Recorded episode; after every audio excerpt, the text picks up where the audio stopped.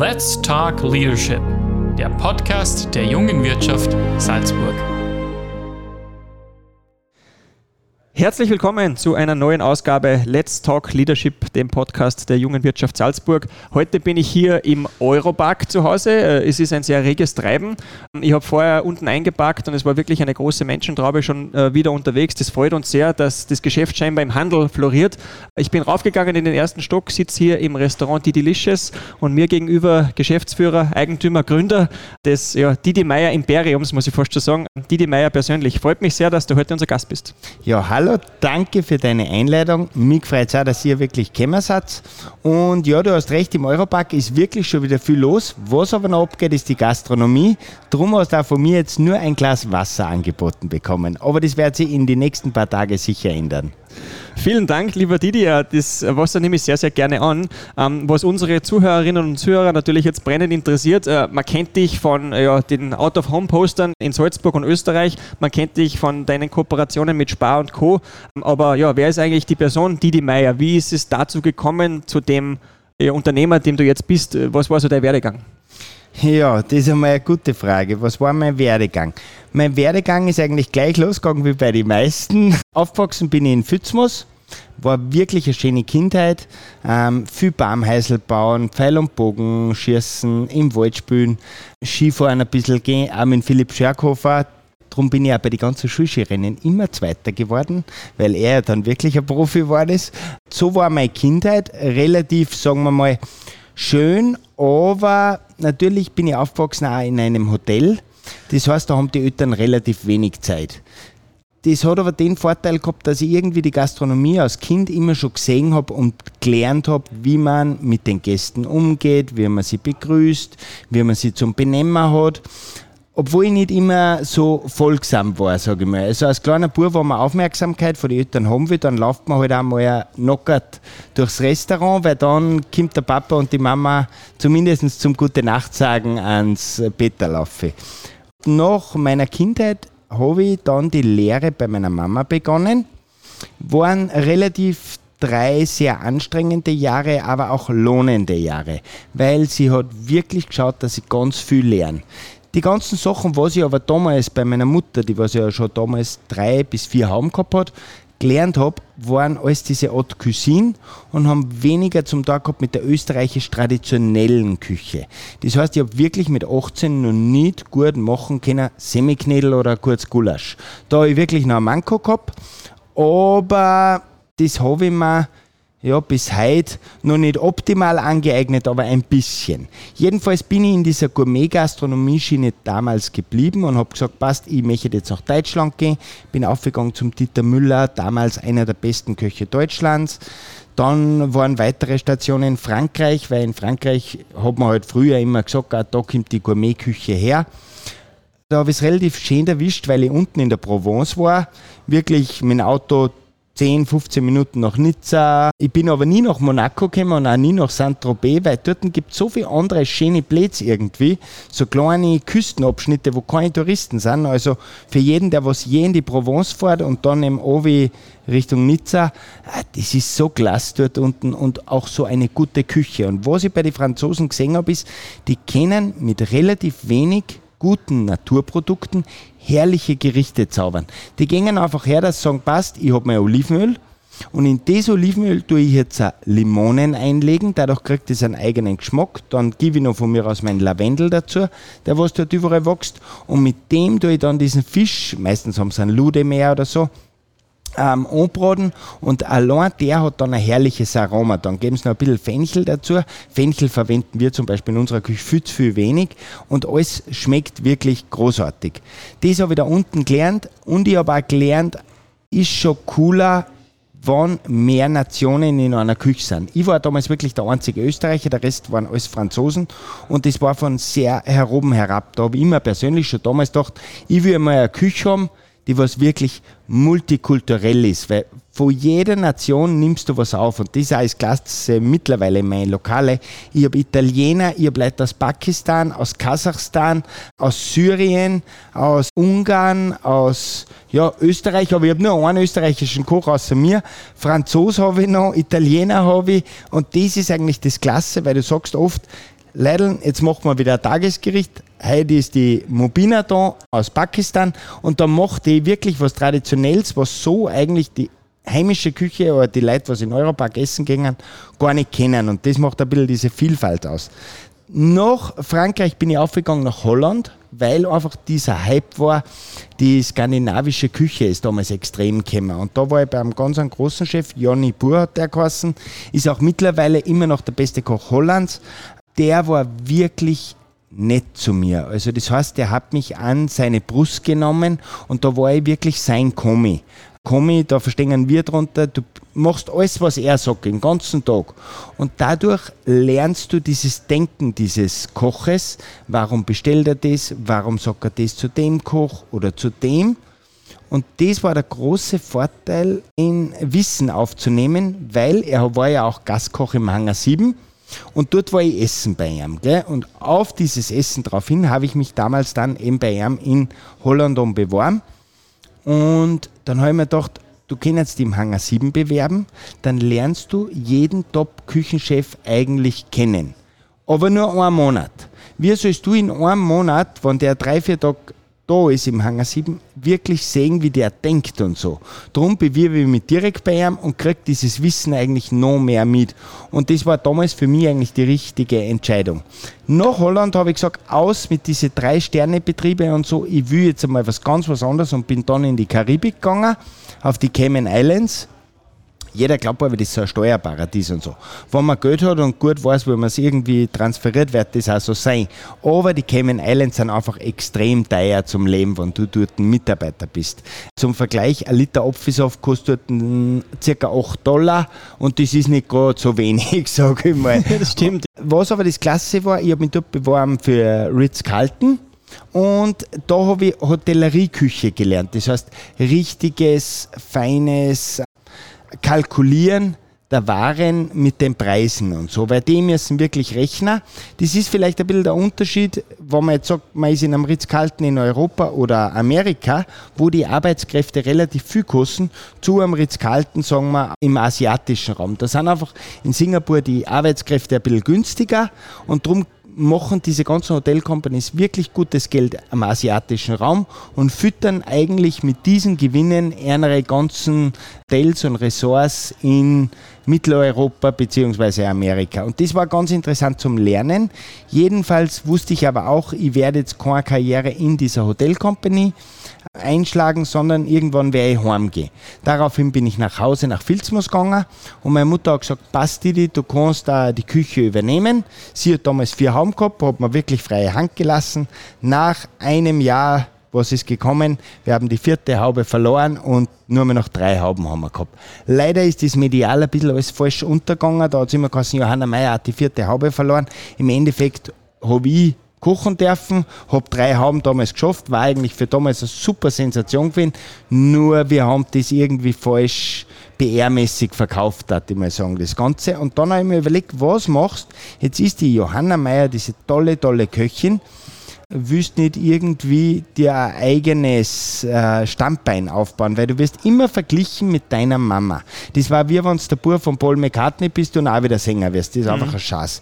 Und daraufhin habe ich gesagt, passt, ich mache jetzt ganz was anderes. Und zwar, ich mache jetzt ein Restaurant für jedermann leistbar, aber ich will unbedingt einen haben haben. Aber mit den ganzen Eindrücken, was ich von meinen ganzen Auslandsjahren eigentlich gesammelt habe. Und daraufhin bin ich dann zum Herrn Wild, das ist der Chef der Einkaufsgruppe vor der Spar eben, also vor alle Shoppingcenter, und habe gefragt, du, wie schaut's aus? Ist eine Ladenfläche frei? Wo darf ich was bauen? Wäre da eine Möglichkeit? Daraufhin ist er mit mir durch den Europark gegangen, hat mir das ganze System ein bisschen erklärt und so. Ein halbes Jahr später habe ich einen Pitch vorgelegt und er hat gesagt, passt, nehmen wir. Und nochmal ein halbes Jahr drauf ist dann eigentlich mein erstes Restaurant, die Delicious, gestanden und losgegangen. Das Schöne war, man macht natürlich auch immer für die Bank, weil das Ganze kostet auch viel Geld, Businesspläne. Und wir haben damals auch kalkuliert, ja passt, wenn du eine Tageslosung von ca. 3000 Euro pro Tag machst, dann geht sich das irgendwie über die Jahre dann aus, dass das zurückzahlen kostet und Ding.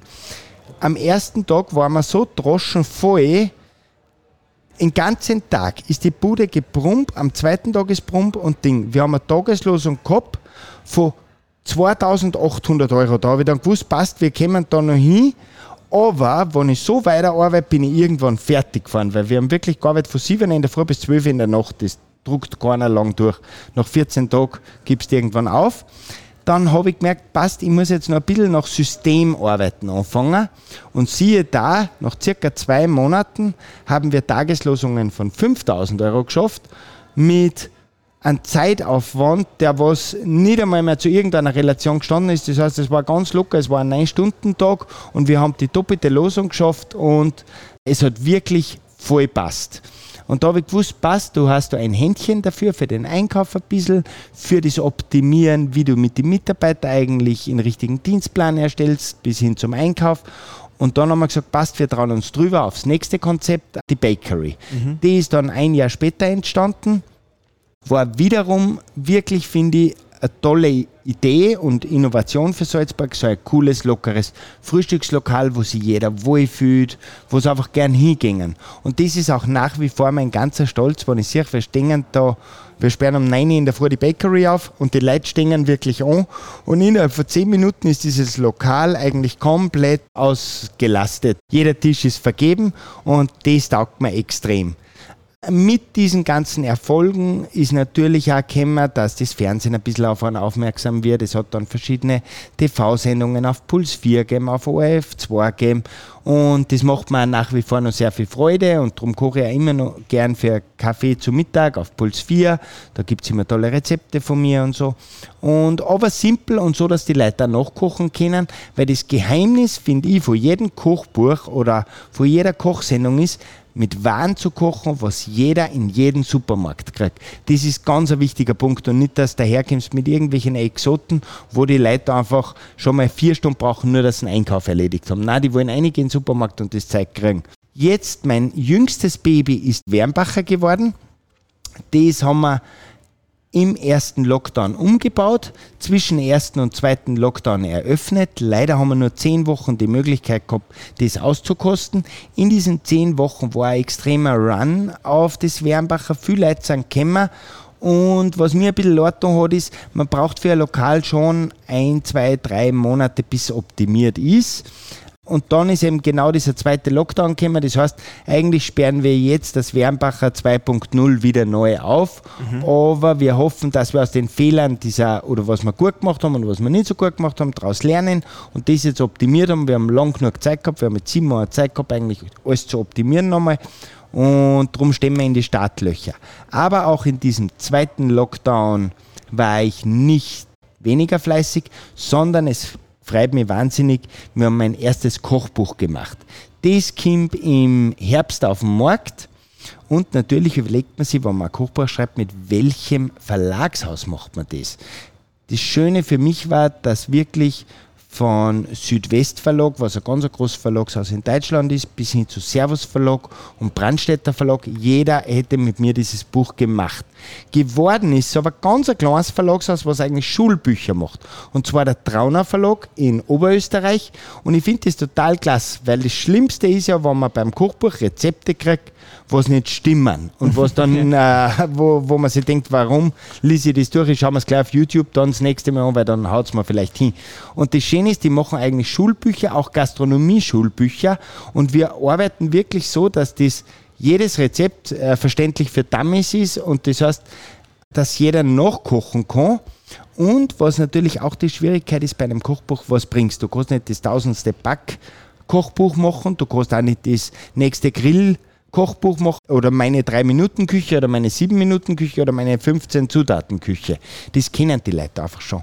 Was mir gesagt haben ist, für was steht Didi Meier? Das Logo heißt Didi Meier Cook Your Life. Okay. Das heißt, koche dein Leben. Und wir haben ein Kochbuch gemacht, wo jede Lebenssituation das richtige Rezept für die drin ist. Das heißt, sagen wir, der Muttertag steht vor der Tür, dann findest du dort Rezepte für Muttertag. Sagen wir, du willst einen Sonntagsbrunch machen, dann siehst du dort Rezepte für Sonntagsbrunch. Sagen wir, du willst deine Frau verzaubern an dem Abend, findest du Rezepte, wie du jede Frau um den Finger wickelst du willst für die Kinder eine gesunde Jausen für die Schule, dann hast du die Rezepte. Also wirklich, dieses Kochbuch ist für jede Lebenssituation und das finde ich total schön, weil ich wollte irgendwie diese Leichtigkeit, wie sehr Jamie Oliver vorlebt mhm. oder Donna Hay, aber auch dieses Wissen weitergeben, dass du sagst, ah, eigentlich, das, das ist ja cooler geworden, wie wenn ich Haubenkoch selber war, aber trotzdem leicht zum Nachkochen und für jede Lebenssituation. Und darum freut es mich, wenn wir jetzt im Herbst dieses Kochbuch endlich präsentieren dürfen, weil dann haben die Leute, die was auch nicht in den Genuss in mein Lokal in Salzburg kommen, diesen Genuss, sagen wir, in Hamburg um und die Rezepte nachkochen können. Und auf das freue ich mich jetzt schon wahnsinnig. Vielen Dank, Didi. Ich glaube, das war schon eine gute Einleitung äh, rund um unseren Leadership Talk. Was mich im Speziellen natürlich jetzt interessiert. Du hast mit einer Selbstverständlichkeit erzählt, dass es wichtig ist, du bist in, in, Frankreich gewesen und in Holland und dort und da. Äh, wie wichtig würdest du sagen, wenn ich eine Firma gründe, wenn ich Unternehmer bin, dass ich schnell da über den Tellerrand ausschaue und vielleicht einmal ins Ausland gehe und mir da vielleicht auch meine, meine Händeln abstoße? Ja, also es gibt ja auch ganz viel, die was auch einen Betrieb übernehmen können von einer Eltern. Also. Ich glaube, das Wichtigste ist aber, dass man wirklich vorher eben, wie du auch gesagt hast, ins Ausland geht, sich selber nochmal die Händler ein bisschen abstoßt und auch neue Innovationen in das alte Unternehmen einfließen lässt. Weil Erfolg, der ganze Erfolg ist immer tun. Du musst da, damit erfolgreich wirst. Ohne dem wird es nicht hinhauen.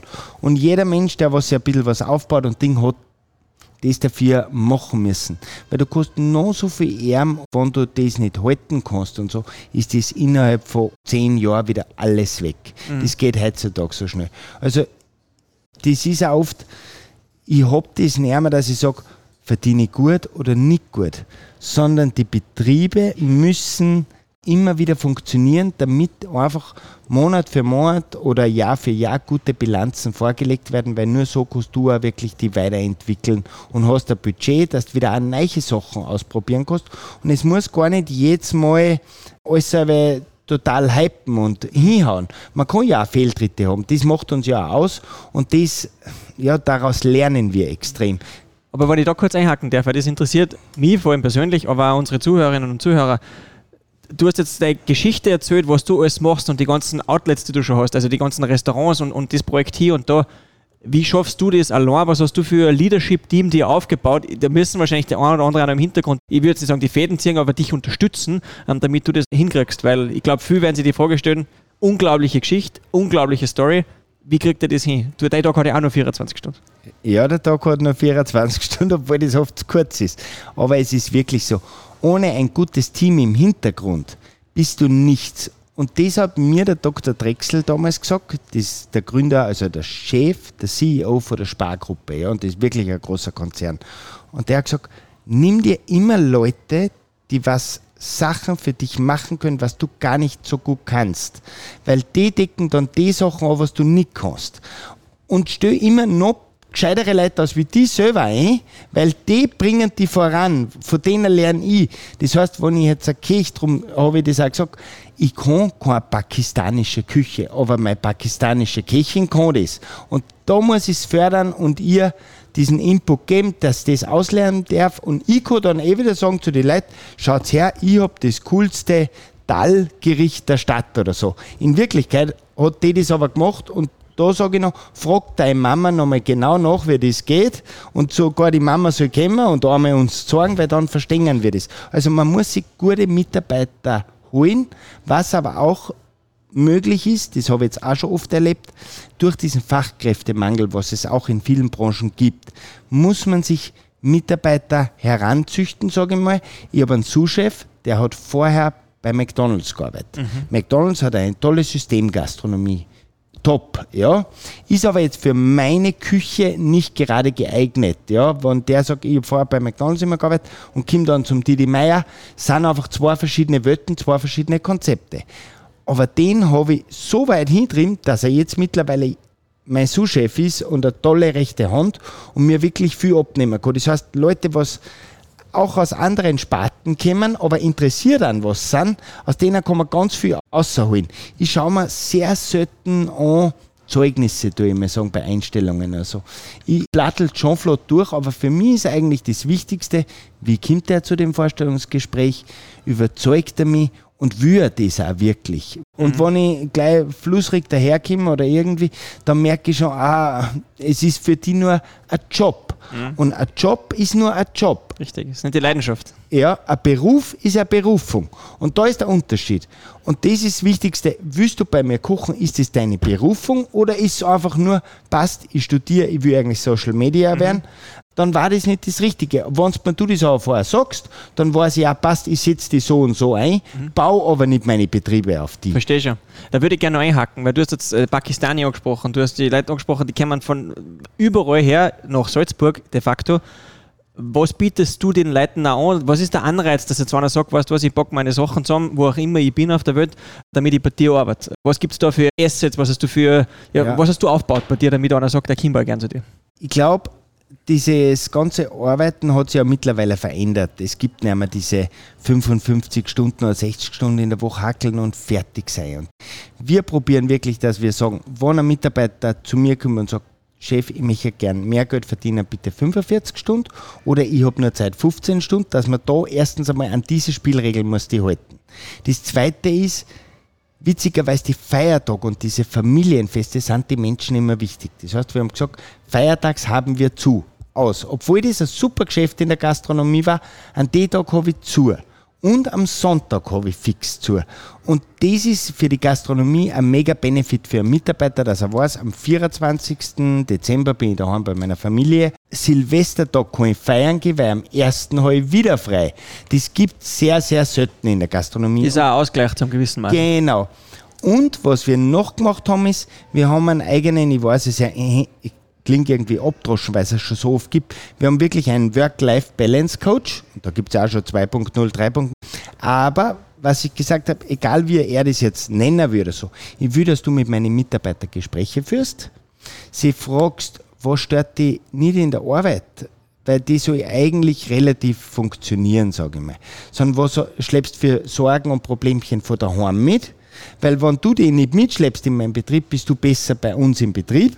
Daheim funktioniert es dann auch wieder besser. Das heißt, wir haben eigentlich, ich finde Psychologie hat ganz viel damit zum tun, dass du einfach außerreden kannst aus dir. Weil das finde ich selber, wenn du zu einem Psychologen gehst, dem sagst du mal alles außer.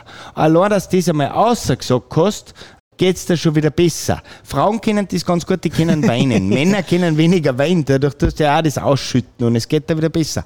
Und das finde ich toll, dass wir eben einen Work-Life-Balance-Coach, Christian Holzer aus der, mit dem arbeiten wir jetzt schon vier Jahre zusammen. Und der ist wirklich bemüht, dieses Mitarbeitercoaching, Mitarbeitergespräche. Und was das Tolle ist, es können ja bei 45 Mitarbeitern nicht alle eure Best Friends sein. Ich sage ihm dann natürlich da und da bei den zwei Damen oder zwei Herren Duschzöfter, dann holen wir uns die her, versuchen, dass eben die wieder miteinander kennen. Weil ich habe überhaupt kein Problem. Ich habe letztes Mal auch eine Diskussion mit meinem Rechtsanwalt gehabt, wo ich gesagt was du verlangst, finde ich viel zu hoch. Dann hat er natürlich, war er natürlich voll angefressen und denkt, na, das ist so und das steht im österreichischen Gesetz. Dann sage ich, ja, aber ist meine Meinung, ich finde das einfach viel zu teuer für die Leistung und so. Darf ich ja haben. Schlussendlich mengen wir uns ja trotzdem. Und er, seine Leistung ist ja das auch wert, ist ja gut. Aber ich muss ja nicht alles zu 100% verstehen, trotzdem mag ich und er ist mein Rechtsanwalt und es passt. Ich glaube, die ehrliche Meinung, die darf man ja sagen, was du angesprochen hast, und das habe ich schon faszinierend gefunden vorher an dem Beispiel mit deiner Mama, äh, mit die vier haben, mit die drei haben, dieses Thema Fehlerkultur, äh, dass es äh, in deinem Betrieb oder in deinen Betrieben ja auch erlaubt ist, äh, Fehler zu machen. Wie stehst du dem grundsätzlich gegenüber? Fehlerkultur und auch wirklich da mal vielleicht aus der Komfortzone gehen zu müssen, wo vielleicht nicht alles hundertprozentig rund läuft, aber dafür habe ich dann da Wachstum. Ja, Fehler, glaube ich, sind ganz, für mich war die wichtigste Erfahrung, witzigerweise, ich habe damals, wie ich die Lehre daheim gemacht habe, bei allen österreichischen Kochwettbewerben mitgemacht. Und da fängst du an, dass du sagst, Land Salzburg Kochwettbewerb, wenn du da ein Goldhackerl hast, Goldmedaille kriegst, dann kommst du zum Österreich Kochwettbewerb und Ding. Da habe ich alles Gold, Gold, Gold. Und dann war ein ganz pinschiger Berufsschulwettbewerb. Ich natürlich, ich habe eh in Österreich Goldmedaille gemacht, mich kann ja keiner schlagen. Dann habe ich im Berufsschulwettbewerb bei der Berufsschule mit da und bin Dritter geworden. Und das war für mich, dass ich einmal Bronze gewinne, weil ich nicht so bemüht war, nicht wirklich vollen Einsatz gehabt habe, habe ich gesehen, nein, du musst was tun, damit du wo weiterkommst im Leben. Und das war aber für mich die wichtigste Erfahrung. Und so ist es aber auch bei den Mitarbeitern, du musst ihnen diese Zeit geben, dass Fehler machen dürfen, aber sie müssen dann auch durch diese Erfahrung lernen und probieren aber das, diese Bandbreite muss der einer geben. Das ist wahrscheinlich auch, wenn ich eine Tischlerei habe und der Jungtischler will einen Tisch bauen und er hat nur drei Haxen, weil er einen vierten vergessen hat, dann ist es halt so. ich glaube, das ist ein gutes Beispiel, was du ansprichst. Ähm, äh, das bringt mir vielleicht so in die Richtung Wirtschaftsstandort Salzburg und alle äh, ja, Unternehmerinnen und Unternehmer, die jetzt auch zuhören. Was würdest du dir mitgeben? Äh, das ist eine Frage, die stelle ich in jeder Folge bei unserem Podcast. Was ist was, was du sagst, Leitl, wenn es die Eigenschaften, die Skills, was auch immer, habt, dann schätze ich, seid wahrscheinlich erfolgreicher oder habt wahrscheinlich mehr Freude am Arbeiten? Das erste ist nicht blauäugig sein, nicht glauben, dass Selbstständigkeit automatisch heißt, ich wäre mehr Verdiener. Das können wirklich einige Jahre sein, was ziemlich zach sind. Es kann aber auch umgekehrt sein, dass am Anfang super läuft und nach ein paar Jahren kommt der Dämpfer. Also, wenn man einen gut bezahlten Job wo hat oder mit dem auch zufrieden ist, muss man wirklich an seine Idee sehr, sehr glauben wenn man diese Idee hat und wirklich sagt, ich glaube, das kann wirklich fruchten, dann muss ich es ausprobieren. Weil sonst wäre ich, wir haben nur das eine Leben. Mhm. Und wenn du dich in 10, 20 Jahren fragst, hätte ich es doch probiert und ich habe es nie da, das war so schade. Mhm. Weil es ist nur das eine Leben. Und es soll Schlimmeres geben, als wie wenn ich jetzt Jungunternehmen bin und ich nehme, sagen wir jetzt einmal, 50.000 Euro, weil ich einen Foodtruck machen will, auf und der haut mir nicht hin. Okay, aber ich habe es probiert und allein das gibt ja auch schon wieder ein gewisses Glücksgefühl.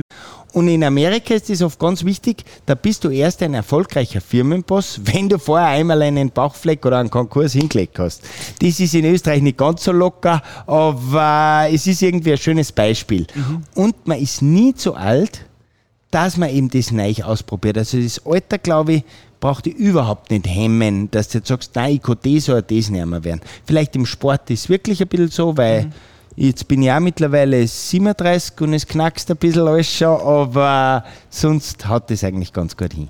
Du hast jetzt in der letzten Antwort ein bisschen auch schon die Zukunft durchblicken lassen, was uns interessiert, äh, wenn wir jetzt in die nächsten 15 Jahre in die Zukunft schauen. Gibt es die Outlets von dir, das Kochbuch, äh, die Geschichten, die du im Fernsehen machst, bei Puls 4 und so weiter. Was können wir denn noch erwarten von Didi Meier, von der Brand Didi Meier in der Zukunft? Jetzt glaube ich, möchte ich dann gerne in das Thema Nachhaltigkeit gehen. Und ich bin natürlich heimatverbunden und meine Heimat ist Fützmos. Und da habe ich am Fuße der Bischofsmützen ein wirklich kleines, liebes Fleckchen Erde, darf ich mal sagen, wo eine tolle Naturquelle ist. Und da züchte ich jetzt zum ersten Mal meine eigenen Fische. Das wären die Saiblinge vom Didi Meier und auf die freue ich mich schon wahnsinnig. Es braucht nur noch ein bisschen. Zurzeit sind sie eben einsömrige, also das heißt, sie sind erst ein Jahr alt bald, hoffe ich, wird es aber diesen Genuss dieser tollen Saiblinge geben und da dazu eine Art gute Gastronomie, die was eben diese Heimat ein bisschen mehr verkörpert, auch mit diesen heimischen Kräutern, die interessieren mich wahnsinnig, weil diese Heilkunde mit unserer Schafsgabe, ISUP und das Ganze, was gibt, kann man wirklich noch mehr hervorbringen, darf ich mal sagen. Und das ist so mein Projekt jetzt für die Zukunft, drinnen in der Alm wirklich was Schönes eigentlich zu gestalten. Äh, durch das, dass du jetzt äh, einer von unserer ersten Gastronomie- bzw. Kochgäste bist in unserem Podcast rund um Leadership, äh, vielleicht da eine abschließende Frage, weil wir sehen schon an unserer Time Clock, wir kommen schon zum Ende unseres Podcasts, wir haben noch zwei, drei Fragen. Was mich interessiert, welche Einflüsse siehst du vielleicht in der Küche, äh, die im Moment vielleicht rüberschwappen? Was sind so für die Hobbyköche, die uns zuhören äh, und Hobbyköchinnen natürlich auch die Tipps, was du sagst, ist gerade asiatisch vor ihm gekommen oder ist gerade das der Renner? Ich bin natürlich alleine, deswegen sage ich jetzt irgendwas. Was siehst du gerade, ist, mhm. ist der Trend? Also ganz kurz zur Historie. Es war sicherlich so, dass im Mittelalter diese österreichisch-böhmisch-mährische Küche total super war. Ja? Die haben damals am Kaiserhof alle gut schon gekocht. Dann war diese Haute Cuisine aus Frankreich eigentlich. Daraufhin, nach die Franzosen, ist ein bisschen so diese spanische Zeit El Bulli Molecular gekommen. Dann ist aufgegangen nach Norwegen, Skandinavien, diese skandinavische Küche, wobei die haben das wirklich marketingmäßig super gemacht. Die haben gesagt, wir kochen nur mit unseren eigenen Produkten und denken, ja, aber was soll denn wachsen, wenn drei Meter Schnee, drei Viertel vom Jahr ist, da ist nichts. Aber die haben das marketingmäßig super gemacht. Wirklich toll, weil nur dann irgendwas, ist zu wenig, ja. Das ist zu wenig, von dem wirst du nicht satt. Und die Eichkatzen laufen da davor, die kannst nicht schießen. Dann nach dieser skandinavischen Küche waren auch wieder die Italiener ein bisschen in, plus die Asiaten mit ihren Bowls. Zeitgleich waren aber diese ganzen Burger von Amerika jetzt da in die letzten Jahre sind. Das heißt, Bowls und Burger nehmen sie so jetzt zur Zeit ungefähr die Klinke. Ich glaube, was es jetzt braucht, ist, dass du nicht sagst, ich nehme die und die Linie oder auf die will ich mich versteifen, sondern du musst diese coole Küche, was du gesehen hast mit Bowls, sagen wir, von Asien, machen, aber mit den heimischen Zutaten. Und dann bist du am relativ richtigen Trend. Was du aber noch dazu machen musst, ist, du kannst das heimisch machen, tu aber einen Schuss Extravaganz ein. Das heißt, irgendein Geschmacksprodukt wie Yuzu, Yuzu ist so ein ganz ein limettiger Soft so auf die Art, ja, das was richtig so flasht. Oder ein Schuss Sesamöl oder so noch dazu, dass das Ganze noch interessanter schmeckt. Und das, glaube ich, braucht so einen kleinen Pfiff noch eine in diese österreichische Küche, die was man aber ganz cool machen kann. Ich glaube, das rundet den Tag ganz gut ab. Äh, Ich habe abschließend noch eine allerletzte Frage an dich äh, und das ist vielleicht auch ein bisschen eine persönliche Frage, was du unsere Zuhörerinnen und Zuhörer gerne noch mitgeben willst, vielleicht in ein, zwei Sätze. Ja, deine Message für unsere Leute draußen. Also, ich hoffe mal zum Ersten, dass ein bisschen einen Einblick über die Gastronomie gekriegt habt, dass euch das wirklich auch gefallen hat, was wir da heute besprochen haben. Danke nochmal an die Einladung. Was ich noch gerne weitergeben möchte, ist, klingt jetzt abdroschen, ist aber so, die größte Freude, was man sich meistens außerholen kann, ist natürlich, wenn die Betriebe gut funktionieren. Aber noch schöner ist die Serie, ich habe einen Buben mit neun Jahren und einen Buben mit sechs und meine Frau, wenn wir da am Nachmittag oft Radl fahren gingen und so. Das sind diese Momente, finde ich, für die, was man wirklich gern lebt und was einen einfach, ja, das Herz erfüllen. Also, Familie ist für mich wirklich eines der wichtigsten Punkte, weil Gesundheit kann ich nicht sagen, weil die passt relativ immer gut, darum kann ich das noch nicht so schätzen. Aber für mich ist Familie zusammenhalten und auch, wenn man gerade selbstständig ist, ist ja auch bei jedem Abendessen oder so mit der Frau der Betrieb immer wieder irgendwie beim Abendessen zum Thema. Wer wird immer das Geschäft gemacht. Und das vielleicht versuchen, ein paar Mal wegschirmen, mit seiner Frau oder so einen netten Abend einmal anders zu verbringen und dann hat man es eigentlich schon. Ich glaube, das ist ein perfektes Schlusswort. Vielen, vielen Dank für den sehr energiegeladenen, authentischen, äh, leidenschaftlichen Talk, den wir hier gehabt haben bei unserem Podcast Let's Talk Leadership. Lieber Didi, danke für deine Zeit. Danke vielmals, danke.